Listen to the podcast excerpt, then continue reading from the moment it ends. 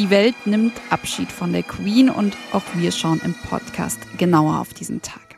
Außerdem Thema das 9-Euro-Ticket. Mal wieder könnte man sagen. Heute haben die Verkehrsminister und Ministerinnen über eine Nachfolge beraten. Und damit hallo und herzlich willkommen zum Update von Was jetzt, dem Nachrichtenpodcast von Zeit Online. Und heute mit mir Konstanze Keins. Der Redaktionsschluss ist aber gleich, wie immer, 16 Uhr.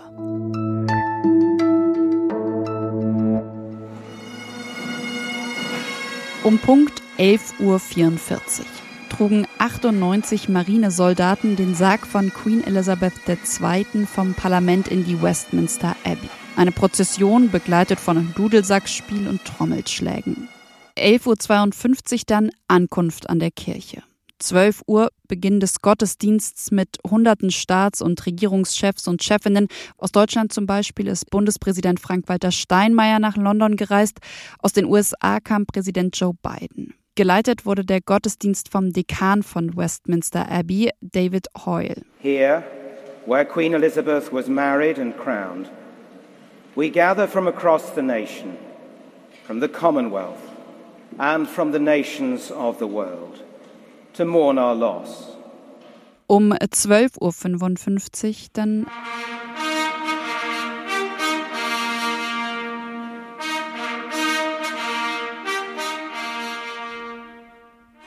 Dann Stille. Ein zweiminütiges Schweigen im ganzen Land. Auch der Flugverkehr in London war übrigens eine halbe Stunde lang ausgesetzt. Minutiöse Planung. So ging und geht es heute den ganzen Tag. Denn beim Begräbnis von Queen Elizabeth II. da ist nichts dem Zufall überlassen. Der Staatsakt zu ihrer Beisetzung wurde seit Jahrzehnten auf die Minute genau vorbereitet. Genau jetzt übrigens, in dem Moment, in dem diese Folge erscheint, also um 17 Uhr, beginnt der Aussegnungsgottesdienst in der St. George Chapel. Das Begräbnis findet dann abends im Kreis der Familie statt.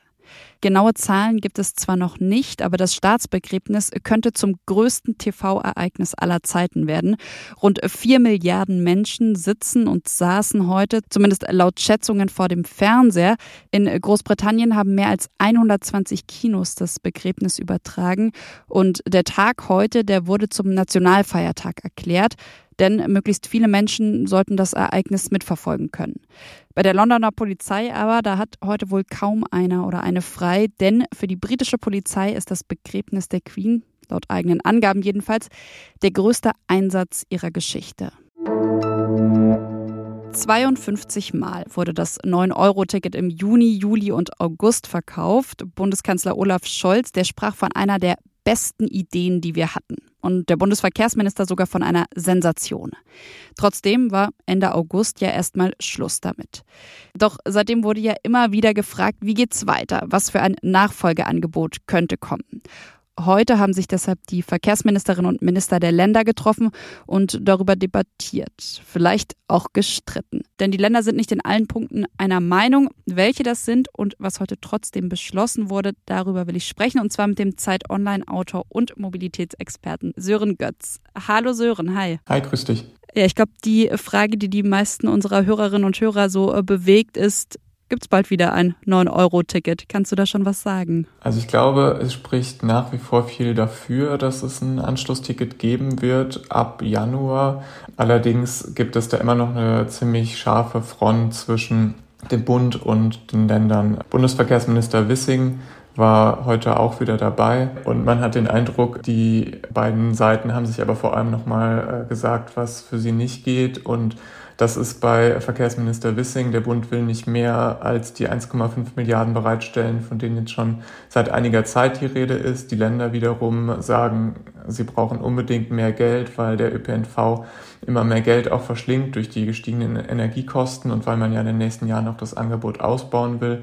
Und so sind die Fronten jetzt immer noch ziemlich verhärtet. Aber auf der anderen Seite sind sich auch ähm, beide Seiten einig, es muss unbedingt ein Nachfolgeticket geben. Also man will sich da nicht die Blöße geben, da zu scheitern. Jetzt hast du schon gesagt, die Fronten bunt, auf der anderen Seite die Länder sind irgendwie verhärtet. Trotzdem hat man sich ja geeinigt, es wird irgendwas geben. Wie könnte dieses irgendwas, dieses Nachfolgeticket denn aussehen? Gab es da schon konkretere Ideen? Also es spricht alles dafür, dass es auch wieder ein bundesweites Ticket geben wird.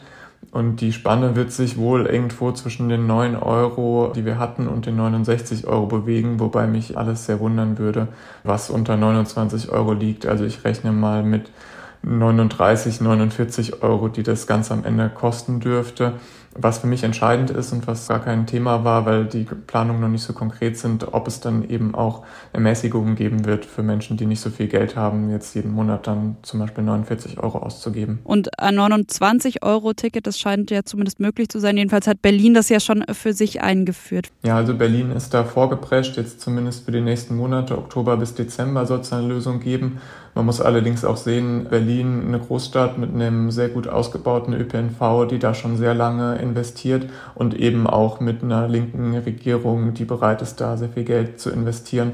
Wenn man dann auf ganz Deutschland guckt, dann hat man Flächenländer, in denen der ÖPNV sowieso schon nicht so toll ist und äh, wo dringend Geld reinfließen müsste, also wo die Investitionen wahrscheinlich größer sind und wo man gleichzeitig dann auch Regierungsparteien hat, denen die Förderung des ÖPNV vielleicht nicht so wichtig ist wie den Parteien in der Berliner Landesregierung, dann sieht man, warum es dann doch auf Bundesebene ein bisschen schwieriger ist als in Berlin. Mhm. Und Sören, wir werden dich hier im Podcast wahrscheinlich spätestens am 12. Oktober nochmal hören, denn bis zu diesem Tag, bis zum 12. Oktober, da soll eine Arbeitsgruppe mit dem Bund konkretisieren, wie diese Nachfolge des 9-Euro-Tickets aussehen kann. Danke schon mal an der Stelle an dich. Sehr gern.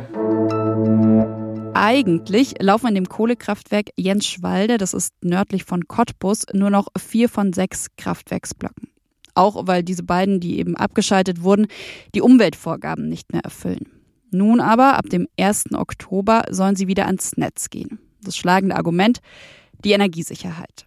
Heute Morgen dann haben Klimaaktivistinnen und Aktivisten das Kraftwerk besetzt, haben Schienen blockiert, sich an Förderbänder festgekettet. 20 bis 40 Menschen haben dagegen protestiert, dass dieser Tagebau eben weiter betrieben wird. Und natürlich auch dagegen, Strom zu erzeugen, indem eben Kohle verbrannt wird. Der Betreiber des Kraftwerks, das Energieunternehmen LEAG, hat das Ganze als Angriff auf die Versorgungssicherheit bezeichnet. Und tatsächlich muss man sagen, war die Hälfte des Kraftwerkes außer Betrieb, bis die Polizei die besetzten Bereiche dann geräumt hat. Was noch? Der schrägste Turm der Welt steht nicht in Italien. Vielleicht sollte Ihre nächste Reise also nicht nach Pisa, sondern nach Gau-Weinheim gehen. Der Kirchturm in dem rheinland-pfälzischen Dorf nämlich ist nun offiziell der schiefste Turm der Welt. Eine Neigung von 5,4277 Grad hat das Rekordinstitut für Deutschland, ja, das heißt wirklich so, gemessen und zum Vergleich der gar nicht so schiefe Turm von Pisa hat eine Neigung von 3,97 Grad. Vielleicht haben wir sogar den ein oder anderen Hörer, die ein oder andere Hörerin in oder bei Gauweinheim. Wir würden uns auf jeden Fall über ein Foto des Turms sehr freuen. Fotos, digitale Postkarten oder Grüße ans Team gerne wie immer an wasjetzt@zeit.de. Und damit verabschiede ich mich von Ihnen, wünsche Ihnen einen schönen Montagabend, kommen Sie gut durch diese Woche. Morgen früh hören Sie an dieser Stelle meine Kollegin Elise Landcheck und sie spricht über das Thema Arbeitszeiterfassung. Das war's von mir, Konstanze Keinz. Tschüss, machen Sie es gut. Ähm,